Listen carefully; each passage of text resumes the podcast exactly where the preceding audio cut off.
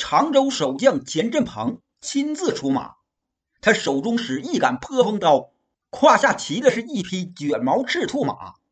关胜见对方阵员将骑的马可真挺好，红马，浑身没有什么杂毛，嘶吼咆哮，他就相中了，一催赤炭火龙驹来到阵前。钱振鹏见上来的这员宋将，红脸儿，卧蚕眉，丹凤眼，三绺长髯，样貌啊，很像是三国年间的关羽关云长。他用大刀一指：“来将通明，关胜是也。你是何人？”钱振鹏一听他姓关，心说八成真兴许是关羽的后人。哎，管他后人前人呢，砍了再说。一催马，抡刀直取关胜。关胜摆刀相迎，俩人两口刀齐头并举，两匹马鬃尾乱炸，杀了三十左右个回合。钱振鹏啊，渐渐的就感到体力不支，他手中的破风大刀耍弄得有些慢了。南军阵中给他官敌廖阵的那六个统治官一见，立刻就有俩人飞马而出，前来助战。这俩人手里使的都是大枪，一个叫赵毅，一个叫范畴。见南军有人助战，宋军阵里呀也飞马出来两员大将，一个是镇三山黄信，一个是并尉迟孙立。黄信手里捧着一把丧门宽剑，他敌住赵毅；孙立手持大铁枪，他站住范畴。战场上六个人分成三对厮杀，开始的时候。赵毅和范畴俩人还能比划一阵，时间一长，他俩呀就不是黄信、孙立二人的对手了。这二人已经呈现出败相，在城头上守城的枢密使吕师襄一看，他就命身旁的许定、金杰二人出城助战。许定、金杰二人领命，各自跨马挺刀出城，冲上战场。宋军阵中的韩涛、彭起二人。见又有两员敌将上阵，他俩也就出来迎战。韩涛站住金杰，彭起和许定交锋。此时战场上啊有五对厮杀，一时之间打的是不可开交啊。书中暗表，南将金杰他原本是宋将，方腊带兵来打常州，他投降了方腊。现在呀，他又有心归降宋朝，所以呢，他在和韩涛打的时候。他就故意战败，好让跟他打的这个宋将冲乱他们南军的阵脚。金杰拨马往本阵跑，韩涛催马在后就追。南军阵上还有官敌廖阵的四个统治官呢，其中一位叫高可立。这高可立见金杰战败，宋将在后追赶，他就拽出弯弓，搭上一支狼牙箭，对准韩涛就放了一箭，嗖。这一箭呢，正射在韩涛的面门啊！韩涛仰面摔下马背。高可立身旁的另一个统治官张进仁飞马抢出，直奔倒地的韩涛。宋军阵里的秦明见韩涛落马，他急忙催马上阵来救韩涛。因为先前韩涛追赶金杰，所以呢，他就离南军的军阵就近。这时，南将张进仁已经飞马赶到。他抬手一枪扎死韩涛，秦明啊晚了一步。彭起和韩涛他俩是最好的兄弟呀，二人一起归顺的梁山坡。现在韩涛战死疆场，彭起眼睛都红了。他撇下跟他交战的南将许定，催马直奔敌将张进仁。他要先杀死张进仁，然后再杀放冷箭的敌将，为韩涛报仇。许定见彭起舍下他不管。催马直奔张进仁，他就挺刀在后来追。秦明上前截住许定，俩人打在一起。张进仁见彭起奔他来，他就拍马迎上。彭起咬牙切齿啊，他眼睛紧盯着张进仁，不提防放冷箭的高可立突然在斜刺里催马窜出来，抬手一枪，正扎在彭起的左肋。彭起惨叫落马，张进仁又补了一枪。彭起也战死在疆场。关胜见自己这边连续死了俩人，他心中又疼又怒，大吼一声：“咔！”一刀把钱振鹏剁于马下。钱振鹏落马，关胜把马往前一催，他要来夺钱振鹏的那匹卷毛赤兔马。哪知他胯下这匹赤炭火龙驹呀，竟然打了个前势，关胜猝不及防，被掀下马背。南将高可立、张进仁二人一见有便宜可捡，他俩紧忙催马来杀关胜。就在这危急时刻，宋军阵中飞马抢出徐宁、宣赞、郝思文这三员大将，总算是救了关胜，还不错。关胜如愿以偿。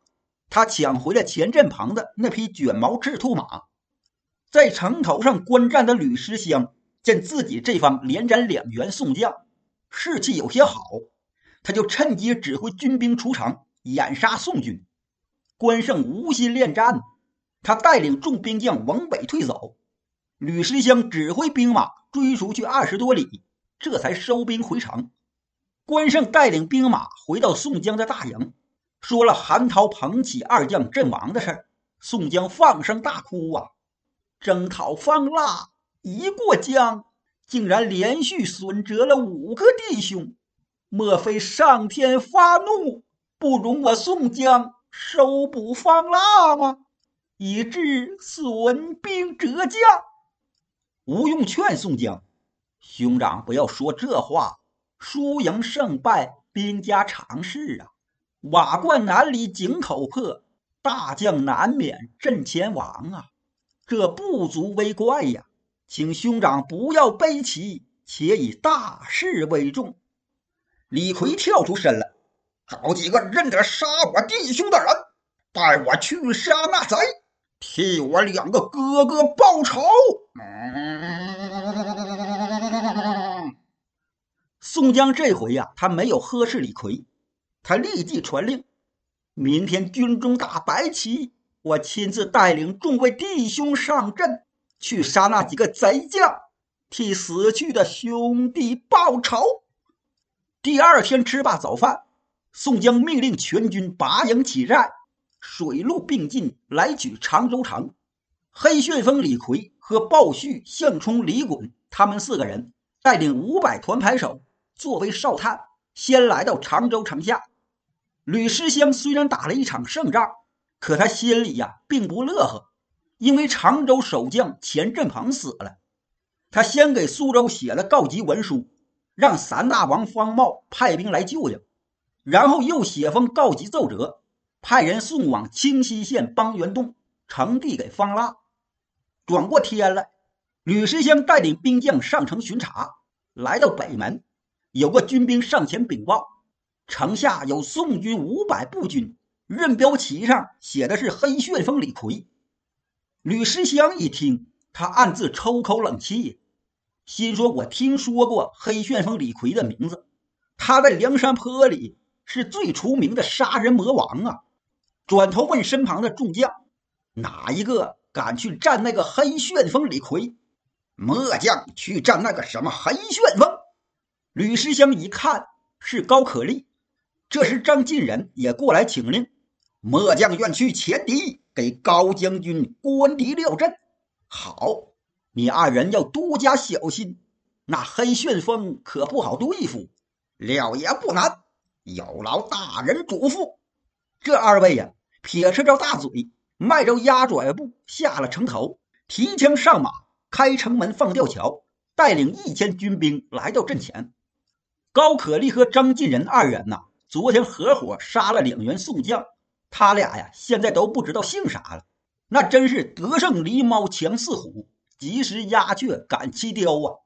俩人把兵马一字排开，首先是高可立出战。李逵见常州城门大开，从里面出来一支兵马，一字摆开，为首有两员将。李逵他也不认识任标旗上的字儿，他也不管是谁呀。见对方把兵马列开阵势。他也就叫五百军兵排好队形，手里提溜着两把大斧子，站在队前。左边是项冲、李衮二人，右边是鲍旭。鲍旭怀里抱着一口宽刃大宝剑。宋军阵里有几个探子，他们仔细一瞅，哎，对面这俩敌将不就是杀韩涛、彭起的那俩人吗？紧忙禀报给了李逵。啥？这俩鸟人就是杀韩涛、彭起的人。李逵大牛眼珠子一瞪，咧嘴哇哇大叫啊！他手抡双斧，几个大步请到阵前。鸟儿拿命来！哇直奔阵前的高可立。此时高可立勒马挺枪，正往宋军这边看呢。猛然见冲上来一个人，黑不溜秋，凶神恶煞，不骑马，光着个膀子，挽着裤腿脚上蹬一双厚底靴子。迈开大步冲上前来，那个快，真跟一股旋风似的，还是黑的。什么人？李逵大牛眼珠子瞪得溜圆，他也不答话，冲到高可立的马前，抡斧子就砍。高可立急忙探身，用大枪往出一磕，嘡，震得他膀子发酸。李逵左手斧子砍完，紧接着右手斧子就到了，咔，正砍到高可立的左腰那块啊高可立一声惨叫，扔了大枪，翻身落马。李逵左手斧子往下一剁，咔嚓，把高可立的脑袋就给剁下来了。李逵扔下手里的斧子，捡起高可立的脑袋，打掉头盔，把高可立的头发掖在腰间的裤带上，弄不好了，捡起大斧子，冲进南军的阵里，大杀大砍。这时，项冲、李衮、鲍旭他们三个人带着军兵也冲上前来。张进人见李逵没几下就砍死了高可立，他害怕了，慌忙拨马要跑。鲍旭早就标着他，直接就奔他来了。到在跟前，张进仁正拨转马头，鲍旭在身后一把把他就给扯下马，再一宝剑砍掉脑袋。李逵这帮人在敌军阵里乱杀呀，主将死了，军兵早就回身往城里逃窜。吕师香紧忙命令守城军兵关城门、扯吊桥，又令军兵放箭，不让李逵他们靠前。李逵抡开斧子猛砍呐，他都砍疯了，见人就砍，也不管是南军还是宋军，急得项冲大叫：“李大哥，别砍了，咱们的兵！”这时李逵的周围三丈之内呀，没有一个活人，宋军早就躲李逵远远的。就在这时。李逵他们后边沉头起树，宋江带着大队人马赶到，就见宋军队中打着一杆白旗，这是祭奠韩涛、彭起二人呢。李逵见宋江到了，他就把腰间的脑袋拽下来，上前献给宋江。鲍旭也把张进仁的首级献上。宋江得知这两颗脑袋就是杀韩涛、彭起那俩人的头颅，他吃了一惊啊，紧忙问是怎么得到这俩人首级的。鲍旭说了刚才的战事，宋江说：“既然有仇人首级，那就在白旗下望空祭祀韩鹏二位兄弟。”当下放倒白旗，把高可立、张进仁二人的脑袋放在白旗前面。宋江往空中摇拜：“韩涛、彭起二位兄弟，我们已经杀了高可立、张进仁，为二位兄弟报仇了。”二位兄弟走好！这位呀，又哭了一回。宋江命跟随的军政司把李逵、鲍旭、项冲、李衮他们四个人的功劳记上，尤其李逵、鲍旭二人各自给记了首功一件。记完功劳，宋江指挥大军把常州城团团围住。吕师乡见又死俩统治官，宋江又带兵把城围住，他心里着慌啊，问了几句。何人敢出战？可谁谁也不答应。吕师乡心里暗想：看来这帮人都被李逵给吓破胆了，这常州城也是保不住了。我呀，跑吧！